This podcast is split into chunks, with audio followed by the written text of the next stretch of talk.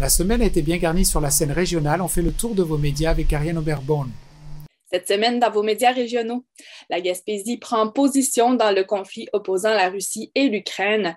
La députée et ministre Diane Leboutillier affirme à Radio Gaspésie qu'il est important de soutenir les Ukrainiens dans leur quête de liberté.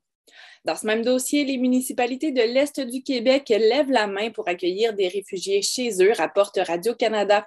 Gaspé et Sainte-Anne-des-Monts, entre autres, affirment que des familles sont prêtes à héberger des Ukrainiens chez elles, ce qui ne poserait donc pas problème par rapport à la crise du logement.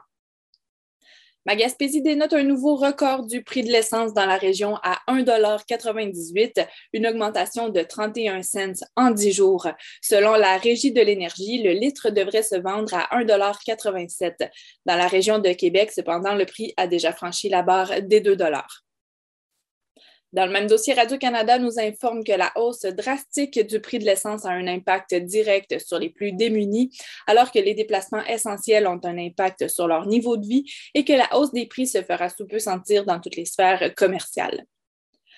La députée de Gaspé va déposer un projet de loi pour permettre aux villes d'acheter en priorité des bâtiments pour adresser la crise du logement, rapporte Radio Gaspésie.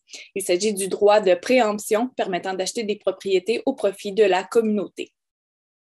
Magaspésie affirme qu'il reste 12 unités de motels à rénover au golfe Fort-Prével et que 100 000 seront investis cet été pour refaire la toiture et les portes de celle-ci. Le projet suit son cours au ralenti alors que la recherche de financement est complexe.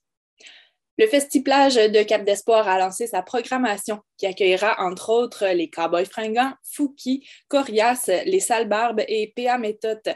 L'événement est de retour après deux ans d'arrêt et prendra son envol le 27 juillet. Finalement, selon CHAU TVA, la Gaspésie se rapproche de la parité homme-femme dans les mairies. 34,1% des maires sont des femmes, alors que la moyenne provinciale est de 23,6% Voilà qui complète votre tour de l'actualité.